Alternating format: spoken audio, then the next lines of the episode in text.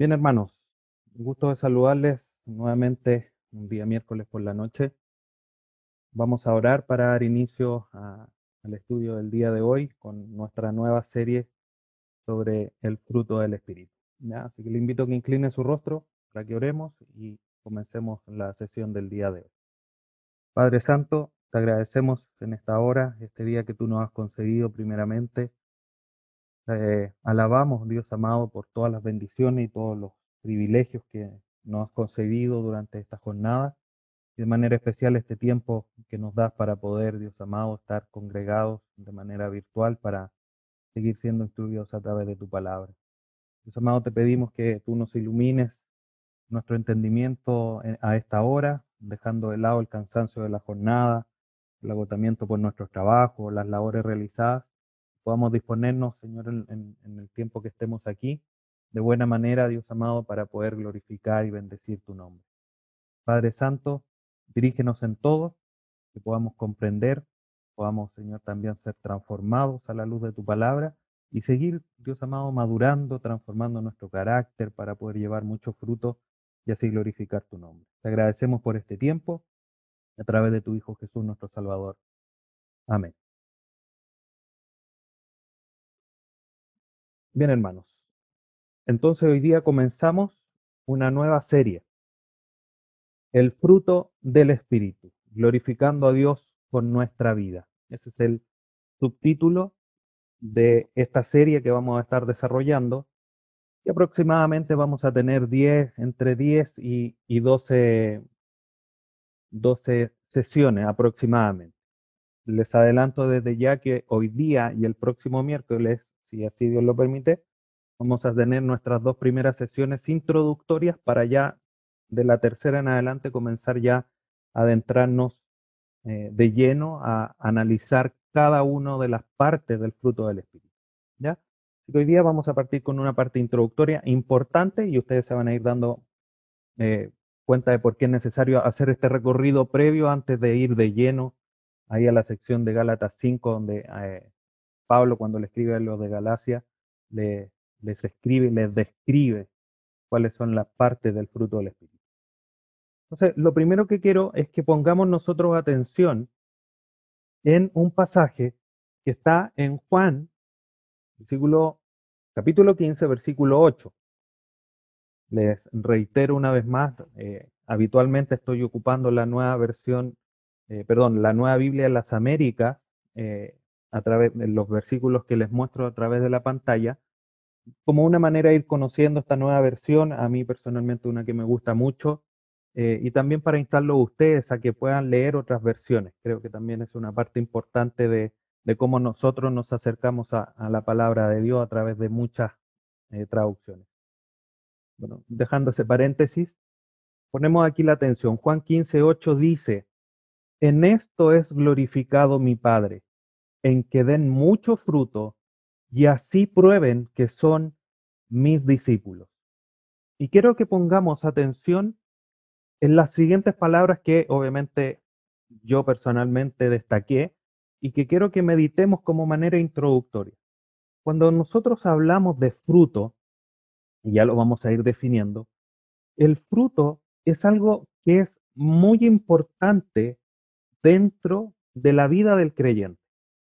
Mucho más importante que incluso los dones, los dones espirituales, de los cuales todos nosotros hemos sido dotados, Dios nos ha dado dones cuando hemos nacido de nuevo para el beneficio del cuerpo de Cristo, pero los frutos son, eh, y quiero ponerlo así, aunque lo más estricto uno no podría decir cuáles son más importantes porque los dones me permiten a mí crecer en la vida cristiana y cumplir ministerios que también son parte importante de lo que Dios demanda de cada uno de nosotros. Pero si humanamente nosotros tuviésemos que elegir si dar fruto o tener dones, en los frutos son lo más importante. ¿Por qué los frutos? Porque, por ejemplo, en este pasaje claramente dice, en esto he glorificado mi Padre, glorificado, llevar gloria, que es una parte, como lo vimos en la serie anterior, uno de los propósitos de la iglesia es exaltar a Dios. Por lo tanto, el que nosotros glorifiquemos al Padre es parte esencial de nuestra vida como creyentes.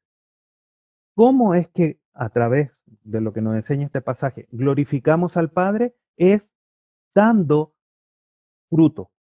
Y es interesante aquí que nos dice algo de fruto, un poco de fruto, un fruto. Dice mucho fruto. Y a lo largo, como vamos a ir desarrollando, vamos a ir entendiendo esta idea, no solamente el día de hoy, sino que en la medida que vamos avanzando en las demás sesiones. Y el tema de dar mucho fruto no solamente sirve para glorificar al Padre, sino que también nos sirve para probar, para testificar, para tener no solamente los demás la seguridad que nosotros somos creyentes, sino que para nosotros mismos saber, tener la, la, certeza, las pruebas evidentes, como dice al final esas palabras en verde, prueben que son mis discípulos. Dicho de otra manera, solo los discípulos verdaderos del Señor, de nuestro Señor Jesús, pueden glorificar al Padre llevando mucho fruto. Y es ahí donde radica lo importante de los frutos, porque son los frutos los que demuestran que nosotros somos creyentes. Como dice un pasaje muy conocido, por sus frutos los conoceréis, no por sus dones, no por sus talentos, no por sus capacidades, por sus frutos. Porque los frutos, las obras, lo que es visible, es lo que va demostrando qué es lo que tenemos nosotros adentro, como bien escuchamos y estudiamos y aprendimos el día domingo pasado a la luz del carácter frente al juicio de Dios. Las obras demuestran lo que hay dentro de, nosotros. Entonces los frutos tienen un rol muy relevante en nuestra vida cristiana.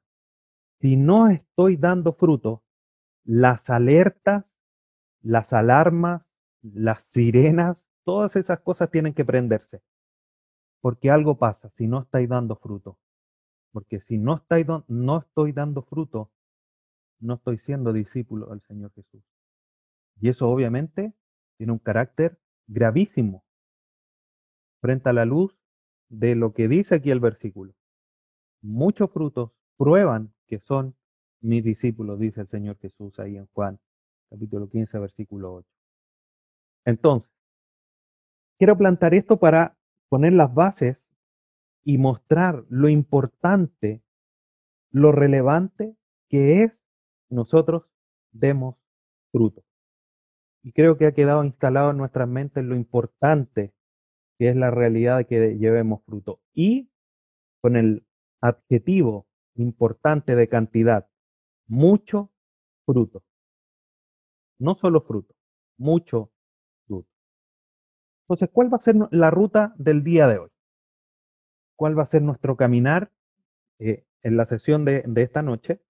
Y vamos a, a responder dos grandes preguntas el día de hoy para iniciar ya esta serie ya después ir adentrándonos en cosas más profundas.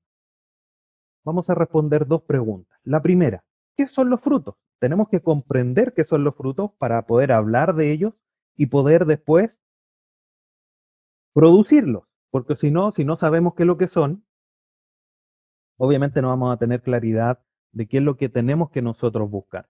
Y la segunda pregunta que vamos a responder es ¿por qué son importantes los frutos? De alguna manera, ya lo manifesté a la luz de Juan 15.8, pero hay algunos puntos importantes que es necesario también revisar para ampliar el concepto o la realidad de lo importante que son los frutos. Entonces vamos a responder la primera pregunta. ¿Qué son los frutos?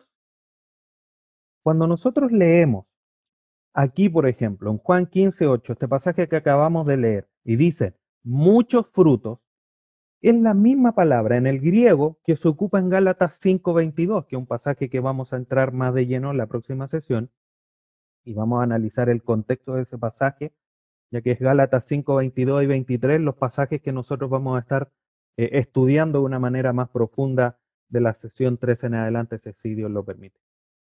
Entonces, volviendo, la palabra frutos de Juan 15:8 y de Gálatas 5:22 es la palabra griega carpón, que significa fruto, como es traducida, pero tiene el sentido de ser algo beneficioso.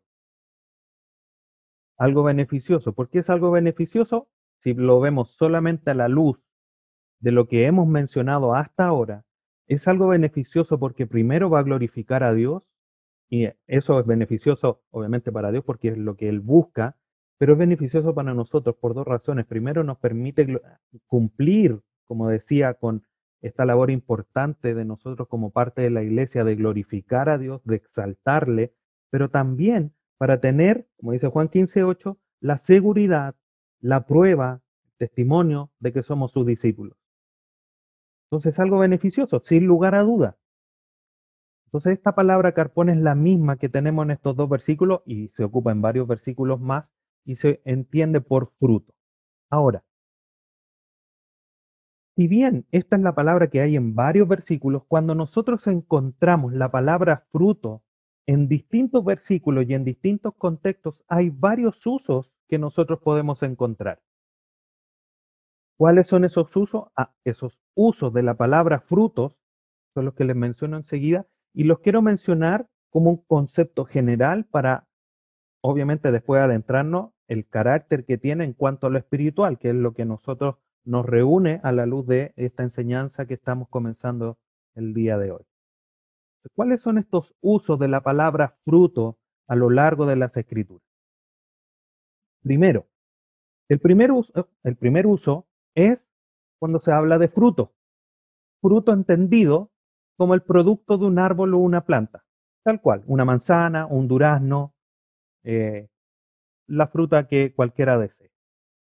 Por ejemplo, aquí en Marcos 4.7 encontramos esta palabra fruto que tiene este, este sentido. Lo busco rápidamente para darle lectura y vamos comprendiendo un poquitito más los usos de esta palabra. Entonces dice Marcos 4:7, otra parte, hablando de la parábola del sembrador, otra parte cayó entre espinos y los espinos crecieron y lo ahogaron y no dio fruto. Aquí claramente la palabra fruto tiene el sentido de esto que produce un árbol o una planta. Una semilla cayó, no creció, por lo tanto no dio fruto. Tiene ese sentido, no hay otra vuelta. Obviamente esto tiene una explicación espiritual posterior, pero en el concreto de lo que Dios, o aquí Jesucristo está relatando, tiene este sentido. Una, planta, una semilla que no dio una planta y obviamente no hubo producción de fruto. Ese es el primer uso. El segundo uso es cuando tiene una connotación de resultado, como la consecuencia de un esfuerzo, de una acción. Es como si nosotros pudiésemos decir, oye, estás a dieta, hoy estás más delgado, te ha rendido frutos tu esfuerzo, tu dieta, tus ejercicios. Por ponerlo en ese contexto. Veamos lo que dice Filipenses capítulo 1, versículo 11, para ver un pasaje de las escrituras, para ver eh, este uso de la palabra fruto. Filipenses 1.11 dice, lleno de frutos de justicia que son por medio de Jesucristo para gloria y alabanza de Dios. Obviamente aquí está en un contexto espiritual donde hay la consecuencia de un esfuerzo en justicia produce frutos, ¿ya? Pero tiene la connotación que yo le hacía mención con el ejemplo, digamos, de bajar de peso y los frutos de la dieta, ¿ya? Es como un resultado. Si leemos aquí en Filipenses 1.11, podríamos decir, eh, llenos del resultado de la justicia de las consecuencias del esfuerzo de la justicia, obviamente la justicia de Jesucristo, no la nuestra. Entonces, tiene esa connotación también el uso de la palabra fruto. Otra posible, eh, posible uso de la palabra fruto lo encontramos entendiéndolo como un producto, como las utilidades, la cantidad de fruto que se está produciendo. ¿Ya? Por ejemplo, en Lucas, capítulo 1, Lucas, capítulo 1, versículo 42 dice lo siguiente.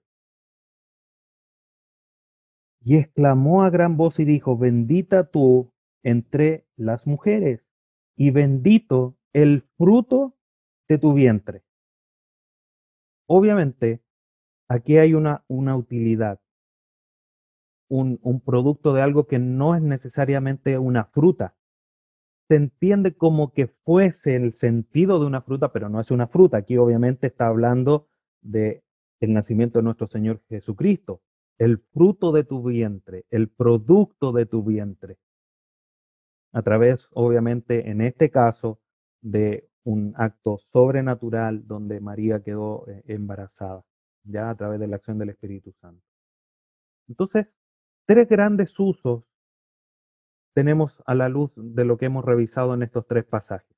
Una, el fruto, hablando del producto de un árbol, el resultado como la consecuencia de un esfuerzo o un producto, ¿ya? Entendido como la utilidad de cualquier eh, situación, de cualquier cosa. Pero para nosotros, eh, siguiendo con esta línea del fruto para glorificar a Dios, el uso que nosotros debemos comprender para las subsiguientes sesiones que vamos a tener es cuando hablamos de frutos en cuanto a obras, cuando tiene esa connotación. Y cuando hablamos de obras es como a través de una acción comprendida como si fuese un fruto de una planta. Veamos los pasajes para entender mejor esta idea. Mateo, el Evangelio por Mateo, capítulo 7, versículo 16. Mateo 7, 16 dice, por sus frutos los conoceréis. ¿Acaso se recogen uva de los espinos o higo de los abrojos? Entonces aquí es una acción que se, que se realiza y se entiende como si fuese un fruto, porque las acciones que nosotros realizamos son el resultado, son las consecuencias de lo que nosotros tenemos en nuestro interior. Como siguiendo la línea del versículo que acabo de leer, ¿acaso se recogen uva de los espinos? Y la respuesta es no, las uvas se recogen de la vid, de las parras, porque la naturaleza de las parras, lo que las parras son por dentro, por decirlo así, producen uva. ¿O higo de los abrojos? No, los higos se recogen de las higueras, porque la naturaleza interna de la higuera es la que produce higos. Por eso es que nosotros, cuando hablamos del fruto del Espíritu, obviamente ahí nos está dando el apellido, y eso es algo que vamos a resolver en la próxima sesión. ¿Por qué del Espíritu? ¿Por qué fruto? Pero para ir ya comprendiendo un poquitito, adentrándonos en ese tema, cuando es fruto del Espíritu, es la acción, es un carácter espiritual que nosotros tenemos como hijos de Dios y que se produce en nosotros a la luz de quien está morando en nosotros, que es el Espíritu Santo. Por eso son frutos del Espíritu o fruto del Espíritu. Y aquí hago un, paréntesis a propósito de, de mi error. No son los frutos del Espíritu, es el fruto del Espíritu. ¿Por qué? Ya lo vamos a ver la próxima sesión. Estoy dejándolo ahí con un enganche para que no falte la próxima sesión. Y, tenemos que ser muy cuidadosos porque generalmente cuando hablamos nos equivocamos y decimos los frutos del Espíritu. Y eso no es lo que las escrituras nos dicen y es claramente entendible que es el fruto del Espíritu. Ya vamos a responder eso, como le digo, la próxima sesión. Cierro ese paréntesis y ahí hay que poner muy cuidado cómo nosotros dialogamos en cuanto a el fruto del Espíritu. Entonces, la, los frutos, aquí en general, ¿no? Del fruto del Espíritu, los frutos son las acciones, son lo que se ve en función como resultado de lo que hay dentro de nosotros. Si nosotros vamos a Gálatas 5:22, que es el pasaje ya central de nuestra serie, pero que vamos a estar tocando solamente de manera superficial el día de hoy, Gálatas 5,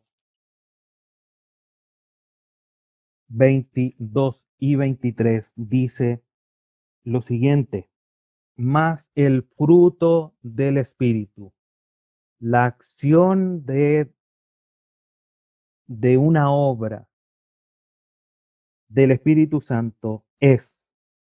Ahí claramente está establecido, no dice el fruto del Espíritu son, dice es. Amor, gozo, paz, paciencia, benignidad, bondad, fe, mansedumbre, templanza, contra tales cosas no hay ley. Este pasaje es nuestro tema central donde vamos a ir desarrollando cada uno de los componentes, de los elementos del fruto del Espíritu. Ahora, comprendiendo que los frutos entonces son una obra, una acción que resulta de una naturaleza que nosotros tenemos, ¿cómo es que podríamos definir qué son los frutos? Y quiero citar al pastor John MacArthur, una cita extraída de su Biblia de estudio, y que me pareció muy concreto y específico para poder definir lo que son los frutos para nosotros como hijos de Dios. Ya ahí como dando la vuelta a lo que nosotros somos como creyentes, como hijos de Dios, quienes tienen la identidad de Jesucristo. Ahí haciéndole enganche con la carta a los Efesios. Entonces, el pastor John MacArthur define frutos de la siguiente manera. Él dice, son actitudes piadosas que caracterizan la vida de los que pertenecen a Dios por fe en Cristo y poseen el Espíritu de Dios. Así es como lo define. Y es un poco, de cierta manera, de una manera, por supuesto, más eh, más bonita, más ordenada, más concreta, lo mismo que de cierta forma yo les he comentado hasta ahora. Los frutos son actitudes piadosas, son acciones piadosas. Piadosa tiene que ver con santas, con, con espirituales. Ese es como el sentido que tiene esa palabra. Son actitudes santas, acciones santas, que caracterizan, que distinguen la vida de los que pertenecen a Dios por fe en Cristo y poseen el Espíritu de Dios. Permítanme hacer aquí un paréntesis. Esto que está diciendo aquí el pastor John MacArthur, nosotros lo vamos a ver claramente establecido en nuestro estudio de la carta de Pablo a Tito. Hace una mención muy importante de esta realidad, de cómo es que nuestras obras tienen que ir en concordancia con la realidad de que nosotros somos hijos de Dios. Y es un tema relevante dentro de la carta a Tito. Bueno, ahí van a poder escuchar también ya el primer sermón el día domingo. Estamos esta semana, como se dice en buen chileno, estamos de remojo. Estamos iniciando esta nueva serie y el domingo, con la ayuda de Dios, vamos a iniciar una nueva serie de sermones también con respecto a la carta a Tito. Bueno, cierro el paréntesis y volvemos. Los frutos entonces son actitudes piadosas que nos deben caracterizar cuando nosotros vivimos nuestra vida cristiana y la gente nos ve, ¿qué es lo que debería hacer, decir la gente? Mira, ahí va el naranjo dando manzanas. O ahí va el durazno dando damascos. O ahí va, no sé, el guindo dando piña. No, deberían decir, como dijo el Señor Jesucristo, de, de un personaje ahí en los evangelios. He ahí un verdadero israelita. De nosotros, ¿qué es lo que deberían decir? A la luz de las obras que nosotros hacemos, de los frutos que damos. He ahí un verdadero creyente en Dios. He ahí un verdadero hijo de Dios. Porque nuestras actitudes demuestran nuestra naturaleza interna. Los espinos no producen vid. Los abrojos no producen higos. Los hijos de Dios no pueden producir las obras de la carne salen ahí en Galatas 5. Los hijos de Dios tienen que dar, producir el fruto del Espíritu. Y eso es que lo, lo que nosotros a través de esta serie debemos de aprender para poder analizar nuestra vida y ver si estamos dando los frutos que Dios demanda de nosotros, por supuesto. Cito a un padre de la iglesia, un padre apostólico, explico un poquitito qué es lo que significa este término. Los padres apostólicos o los padres de la iglesia son aquellos que vinieron después de los apóstoles, como los discípulos, los discípulos de, eh, de los apóstoles, de Juan, de Pedro, de, de Pablo, y que, eh, que continuaron la obra y que obviamente no los tenemos registrados en las escrituras, pero que la historia, gracias a Dios, nos permiten conocerlos. Y bueno, eso será tema de, estudio en otro momento. Pero quiero citar a Clemente de Alejandría, un padre apostólico, y él hace alusión a lo siguiente. Él dice, consideremos los frutos, dice Clemente. ¿Cómo y de qué manera tienen lugar la siembra? El sembrador sale y echa sobre la tierra cada una de las semillas y éstas caen en la tierra seca y desnuda y se descomponen. Pero entonces el Señor en su providencia hace brotar de sus restos nuevas plantas que se multiplican y dan fruto. Y esto es muy importante lo que aquí Clemente Alejandría menciona, queridos hermanos. Porque cuando el Espíritu Santo, la palabra de Dios llega en nosotros, no es que obviamente es esa la semilla, pero la, eh, cuando empieza a producir en nosotros, no es que la semilla de la palabra de Dios se descomponga, no ese es el sentido. Quiero que pongamos los, los ojos y, el, el, el análisis en nosotros. Para que una semilla pueda dar frutos, ¿qué tiene que hacer? Descomponerse para poder brotar y dar frutos.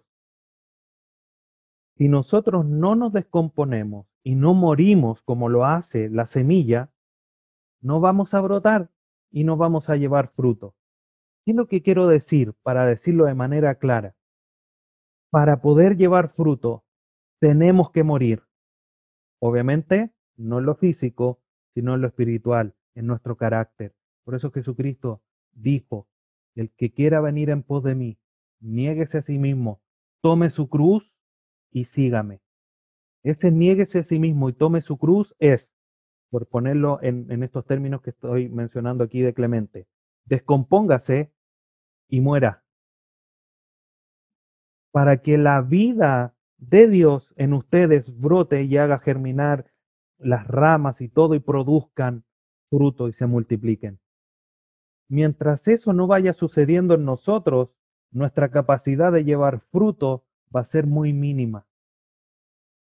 Por eso es necesario, y lo vamos a ir entendiendo de manera más amplia cuando vayamos avanzando, es que Dios tiene que ir podándonos, sacando aquello que no permite que llevemos más frutos. ¿Cuál es el propósito de, de podar? Si no es sacar las ramas secas, las ramas más largas para poder que la savia digamos, le dé más fuerza al tronco y a las ramas más gruesas para que produzcan nuevas ramas y esas ramas puedan soportar los nuevos frutos. Me recuerdo, queridos hermanos, a la luz de esto, eh, conozco un árbol, un damasco. El damasco todos los años había sido podado y daba unos damascos que parecían manzanas en términos de porte. No, no es que el damasco esté dando manzanas, no. En términos de tamaño, eran unos damascos grandes, no es algo habitual. A la raíz, a raíz de la pandemia, el pobre damasco no pudo ser podado. ¿Qué, los, ¿Qué lo que sucedió? Los frutos fueron más pequeños. Y ahí la importancia de que nosotros día tras día nos dejemos de podar por nuestro Dios, que Él es el dueño de la villa, nosotros somos plantío de Jehová, para que nos pode, saque todo lo que ensucia, todo lo que nos carcome nuestras fuerzas. Y en la medida que vamos siendo limpiados, nos podemos multiplicar y poder llevar fruto, y fruto abundante, fruto bonito, fruto que uno lo mira y dice, oh, y se le hace agua a la boca. Entonces debemos de entender que para poder producir este fruto, estas actitudes piadosas, tenemos que ir dejando de lado el viejo hombre, la vieja mujer, y vestirnos del nuevo, brotando nuevamente para poder llevar fruto. Esa es la manera, esa es la vía para poder llevar fruto en abundancia.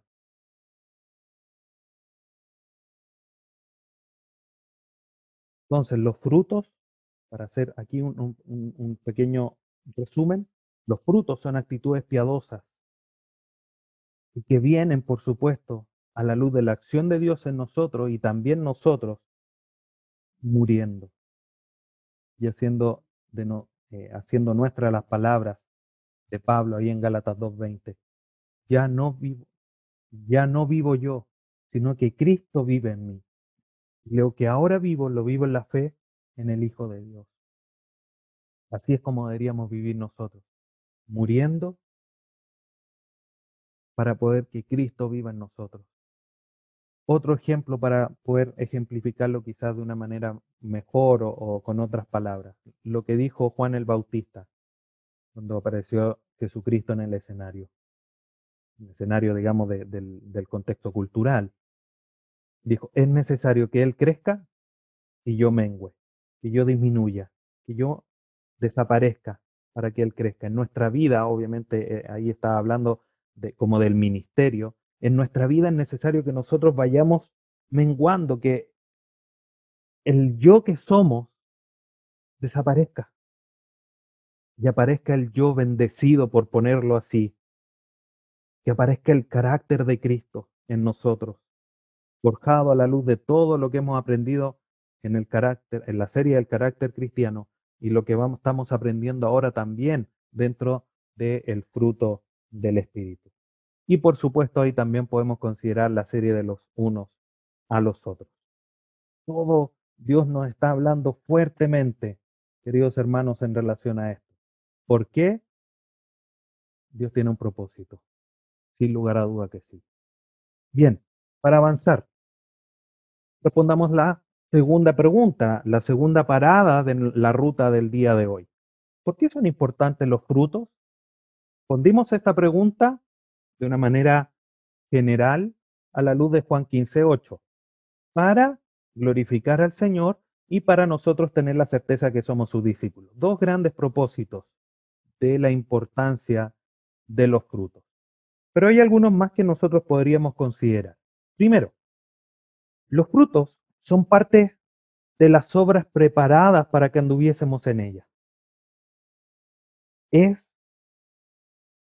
necesario que comprendamos, hermanos, la luz de Efesios 2.10, que lo, leo antes de, de seguir mi comentario. Efesios 2.10 dice, porque somos hechura suya, creados en Cristo Jesús para buenas obras, las cuales Dios preparó de antemano para que anduviésemos en ellas. Aquí nosotros no tenemos que venir a descubrir la pólvora ni hacer ningún tipo de descubrimiento de cuáles son las obras que Dios preparó para que anduviésemos en ellas. Están claramente establecidas en las escrituras a, la, a través de mandatos claros y específicos. Por ejemplo, orad sin cesar. Por ejemplo. O a través de los mandatos los unos a los otros que ya estudiamos. Son obras claras que Dios dejó establecidas para nosotros. Pero también dejó otras como son el fruto del Espíritu, para guiarnos a entender que nuestras obras en general deben estar cubiertas, abundantes, rebosantes de amor, paz, paciencia, benignidad, bondad, templanza, por nombrar algunos de los elementos del fruto del Espíritu.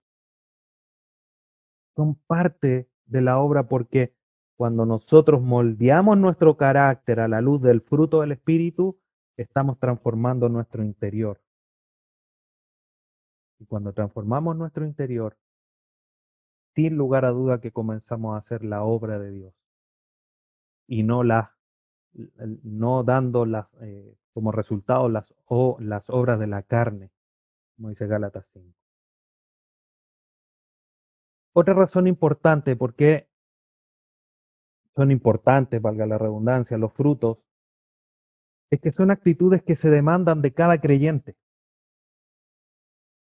Como dije al inicio, si uno no está dando frutos, porque quizás no estoy siendo un hijo de Dios o no soy un hijo de Dios. Pero aquí en Gálatas 5, 16 dice lo siguiente, Digo pues, dice Pablo a los de Galacia, andad en el Espíritu y no satisfagáis los deseos de la carne. Andad en el Espíritu, produzcan el fruto del Espíritu, ocúpense de las cosas espirituales, poned la mira en las cosas de arriba, no en las de la tierra, como dice Colosenses. Y no dejen de lado, hagan morir la carne, no satisfagan los deseos de la carne. Entonces, debemos de comprender que el andar en el Espíritu, a través del conocimiento de la palabra, es una demanda para todos nosotros. Y obviamente cuando andamos en el Espíritu, vamos a producir el fruto del Espíritu. Tercero, los frutos son importantes porque son manifestación visible de la, obra, del Espíritu Santo en nosotros. Como dije al inicio, y me autocito, Cuando nosotros hablamos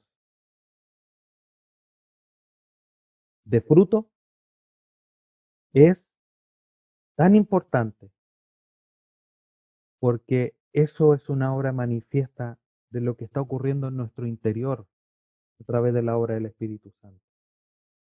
Gálatas 5:25 dice, si vivimos por el Espíritu, andemos también por el Espíritu. Si no estamos produciendo frutos, es porque no hay una obra del Espíritu Santo en nosotros. Ni un creyente no puede producir el fruto del Espíritu. El fruto del Espíritu se va a provocar. Lo que puede pasar en un creyente es que esté eh, eh, produciendo poco fruto. Ya voy a decir por qué uno no puede no tener un elemento del fruto del Espíritu. Es una incongruencia. Tenemos que producir todo el fruto del Espíritu. Pero este es otro enganche que no voy a responder ahora para dejarlo ahí con la incertidumbre, incertidumbre santa, para la próxima sesión. Pero ningún creyente no puede producir el fruto del Espíritu. Todos tienen que hacerlo. Y si alguien no lo está produciendo es porque no hay una obra del Espíritu en él. Por lo tanto, no es creyente, por supuesto. Y aunque esto suene duro, pero es la realidad. Y aquí es donde nosotros tenemos que evaluarnos para saber. Y si estamos viendo que estamos dando fruto, aunque sea poco, ponernos en las manos del labrador para que nos pode y corte todas esas ramitas que están estorbando para poder llevar más fruto. La vieja naturaleza no produce frutos o no produce fruto, ella hace obras. Obra de la carne. Como dice Gálatas 5:19. Manifiestas son las obras de la carne. El esfuerzo de la carne se hace manifiestas. ¿Puede acaso, como dice Pablo, una fuente dar agua dulce y agua salada? Y todos nos miramos y decimos, por supuesto que no, no es posible. ¿Puede una persona dar obras de la carne y producir el fruto del Espíritu? No, no puede. Ahora, no quiero decir con esto, hermanos, y quizás esto puede después eh, resolverse a través de alguna pregunta, Quiere decir que cuando un creyente nace no, empieza, no, no es que no vaya a pecar. El punto es cómo estamos produciendo de una manera como, como si fuesen una producción en serie. Como una fábrica. ¿Cómo salen los paquetes, por ejemplo, no sé, de fideo, de, de galletas en una fábrica? Una tras otra, una tras otra. Que está en serie. produce, sé, miles de, de paquetes por minuto o por hora, no sé. El creyente no puede estar caracterizado por producir pecado miles por hora. Lo que tiene que producir es miles de fruto del Espíritu por hora. Entre medio, como nuestra naturaleza caída y seguimos batallando, sin lugar a duda que va a haber parte que es pecado. pero ¿qué estamos produciendo más? Eso es lo que quiero que analices. La vieja naturaleza, si bien va a estar peleando, pero no puede estar produciendo más obras que fruto. En nosotros tiene que haber mucho más fruto que obras. Otra razón importante, con esto ya voy acercándome al final, otra razón importante es que el fruto del Espíritu está relacionado con el carácter del creyente. Porque como es algo visible, es una actitud piadosa, como decía el pastor MacArthur, está demostrando qué es lo que hay dentro de nuestro corazón, dentro de nosotros, en nuestra mente.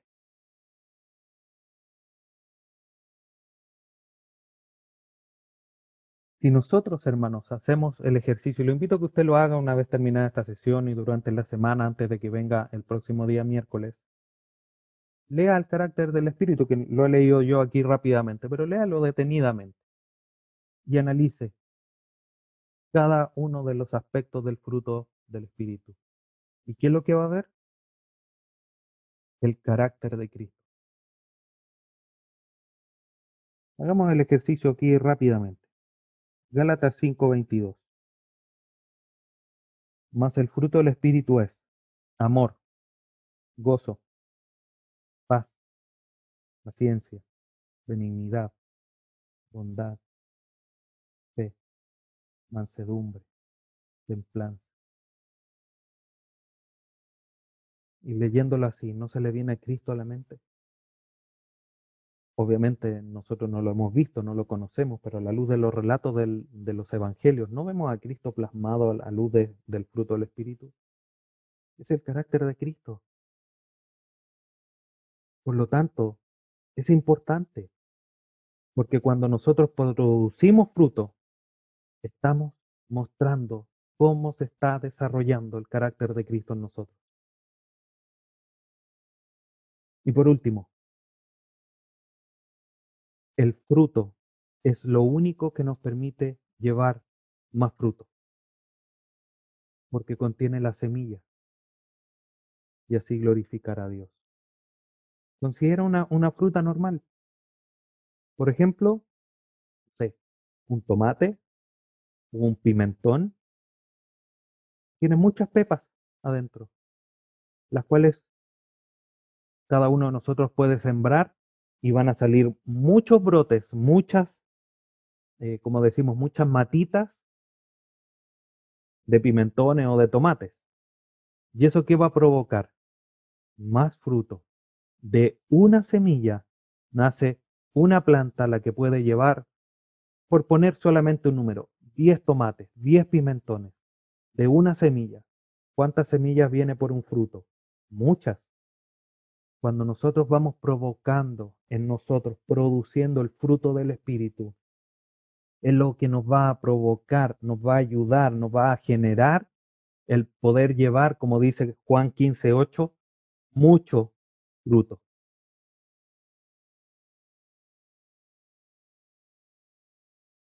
Y de esa forma cumplir lo que dice el mismo versículo. En esto es glorificado el Padre en que ustedes lleven mucho fruto. mucho fruto no se va a provocar de la noche a la mañana. Es un proceso, tal cual como el carácter del creyente, el proceso de santificación. Y ahí nosotros tenemos que ponernos, someternos a la obra del Espíritu Santo. Para concluir, queridos hermanos, en esta, en esta tarde, en esta noche, Quiero citar al pastor Warren Wiersbe, y un poco extraño, pero él dice lo siguiente. Cuando hablamos de obras, pensamos en esfuerzo, labor, agotamiento y fatiga. Pero cuando hablamos de fruto, pensamos en belleza, silencio y la vida que se desarrolla. Eso es lo que nosotros tenemos que comprender. Ahora, esto no quita que nosotros tengamos responsabilidad porque podemos contristar al Espíritu Santo para que, para que produzca el fruto o su fruto en nosotros. pero el fruto se produce de una manera hermosa, silenciosa, y eso va provocando vida, porque a la luz de nuestros actos, de nuestras actitudes piadosas, otros se van interesando por qué Él es tan paciente, por qué Él es tan amoroso, por qué Él es tan bondadoso, por qué nada lo, lo, lo saca de sus casillas. Me llama la atención, yo quiero ser como Él, provoca vida, desarrolla vida. Esto lo vamos a ir desarrollando más profundamente en la medida que avancemos, pero de manera especial la próxima sesión, cuando comparemos a la luz de Gálatas 5 las obras de la carne y el fruto del Espíritu como la segunda eh, sesión introductoria a esta serie. Bien, hermanos, vamos a, orar para concluir eh, esta jornada, esta, esta sesión. Con la ayuda de Dios, obviamente en la próxima vamos a continuar desarrollando la segunda parte, la introducción, antes de, como les decía, ir de lleno a los pasajes de Gálatas 5, 22 y 23. Oremos. Padre Santo, te agradecemos en esta hora por este inicio de esta nueva serie, pidiéndote que sea de mucha bendición para nuestra vida, para poder comprender de una manera más profunda, una manera más concreta, más bíblica, la importancia del fruto del Espíritu en nosotros. Que lo que hoy día vimos, Señor, ya comience a rendir esos frutos en nuestra vida y ponernos las alertas necesarias para evaluarnos y ver cómo estamos en el fruto del Espíritu en nosotros. Gracias por lo que nos enseña, gracias por tu palabra que nos guía, que nos perfecciona, nos instruye, nos redarguye, nos exhorta, para seguir perfeccionándonos. Sigue trabajando en nosotros, Dios amado, para seguir glorificando tu nombre, para poder ir perfeccionándonos y así poder llevar mucho, mucho fruto y glorificar tu nombre. Te agradecemos por esta, por esta sesión. Te bendecimos, Padre Santo, todo a través de tu Hijo Jesús. Amén.